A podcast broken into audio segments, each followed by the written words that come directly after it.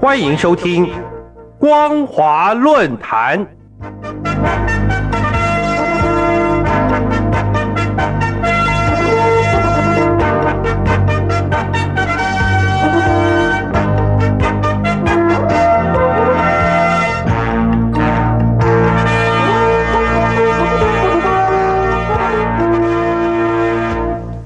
您好，欢迎收听光华论坛，我是王琦。今天的主题是“人人自危，路告密举报案件泛滥”。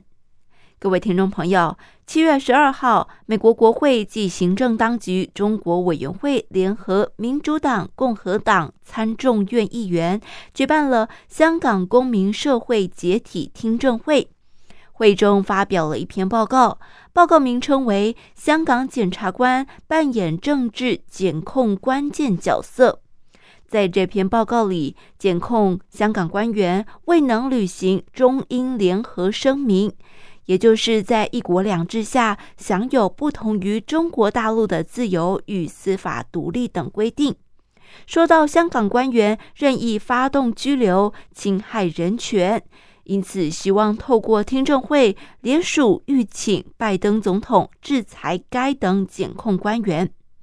事实上，检控官员的违失情形与香港参照中共国安举报机制的关系相当密切。由于香港向来是以政治社会自由来享誉国际，才得以发展成为全球服务业中心。如果因为司法案件受到政治因素与国安顾虑的干预，香港的优势将会逐步流失。时间拉回到六月六号当日，中共国家安全部公布了《公民举报危害国家安全行为奖励办法》。其中规定，对于防范、制止和惩治严重危害国家的安全行为，发挥特别重大作用、做出特别重大贡献者，给予十万元人民币的以上奖励。随即，香港警务处跨部门反恐专责组高级警司林伟基就在同月七号的记者会上表示，香港警方推出反恐举报热线，让公众举报怀疑涉及恐怖主义及暴力行为，也首次设立赏金制度，只要成功举报者，最高可以获得八十万元的港元。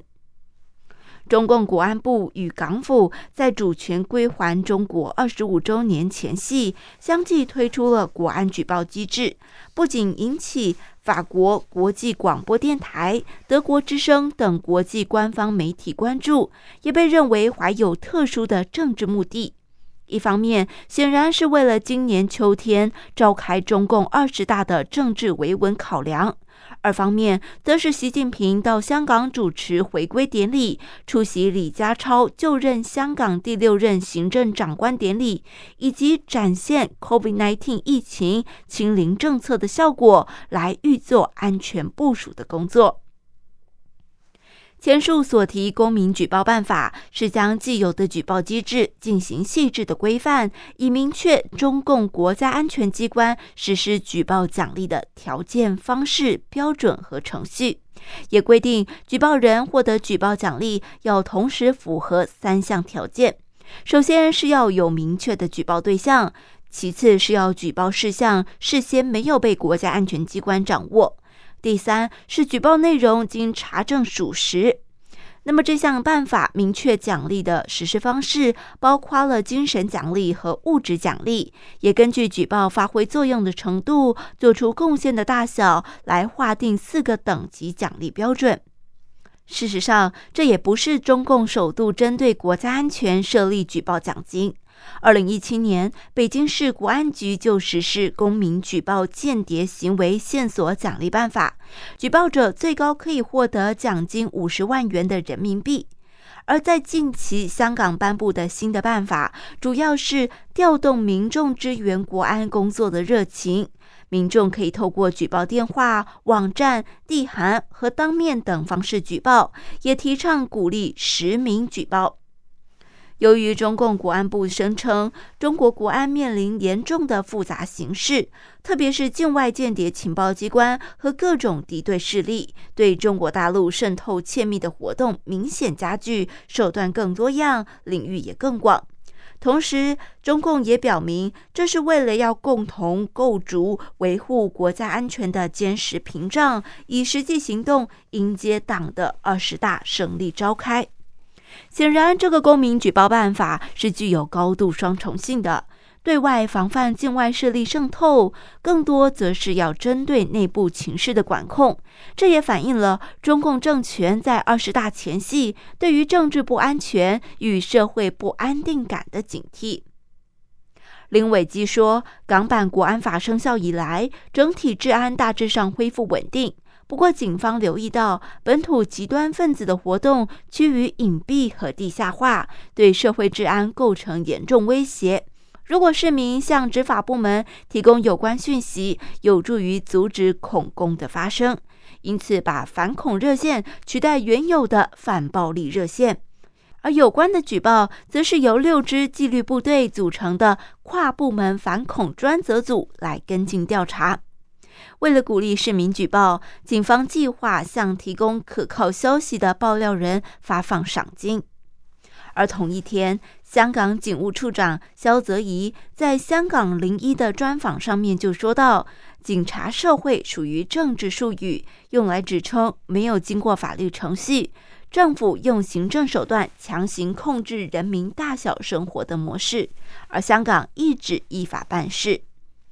而今，香港参照中共国安部用赏金吸引市民举报，又把二零一九年针对反送中运动的反暴力爆料热线升级为反恐举报热线，鼓励市民借由电话、简讯或微信举报。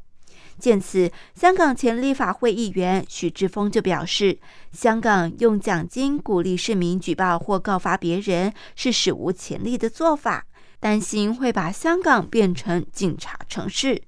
很客观的来看，香港已经变成了一个警察城市，是由警察管制，很过分的事情。可见，正由于香港反恐举报热线的机制，包括了举报恐怖主义及暴力行为，势必明显的提高了警察管制权限。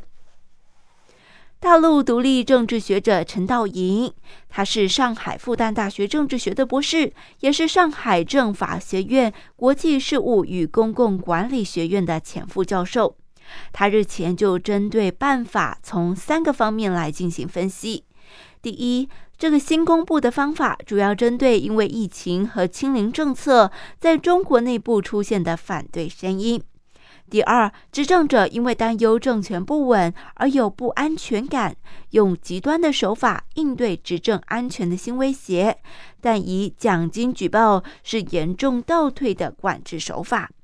第三，中国在文革十年所流行的告密举报文化重现，会让中国社会出现人人自危的问题，对于社会发展造成非常负面的影响。显然，这个中共全民举报运动主要肇因于国家与国防安全意识模糊，也更容易导致国安情资外泄与外力介入。如今告密举报文化重现，显然主要是为了内部问题模糊焦点，转移内部维稳矛盾的隐患，拒止欧美国家外部势力介入中国大陆的内部事务。值得注意的是，今年七月十一号，美国驻港澳总领事史默克在香港美国商会发表了临别演说。他提到，国安法的应用广泛粗暴，具有寒蝉效应，对于国家安全的模糊定义，营造了一种恐惧和胁迫的氛围，削弱香港强有力的法治传统。可见，中共与香港推进国安举报，将灼伤香港全球服务金融业的中心地位，这也并非世人所乐见的情形。各位听众朋友，感谢您收听本节的光华论坛。今天为您带来的主题是“人人自危，漏告密举报案件泛滥”。再次感谢您的收听，我是王琦，我们下次再会。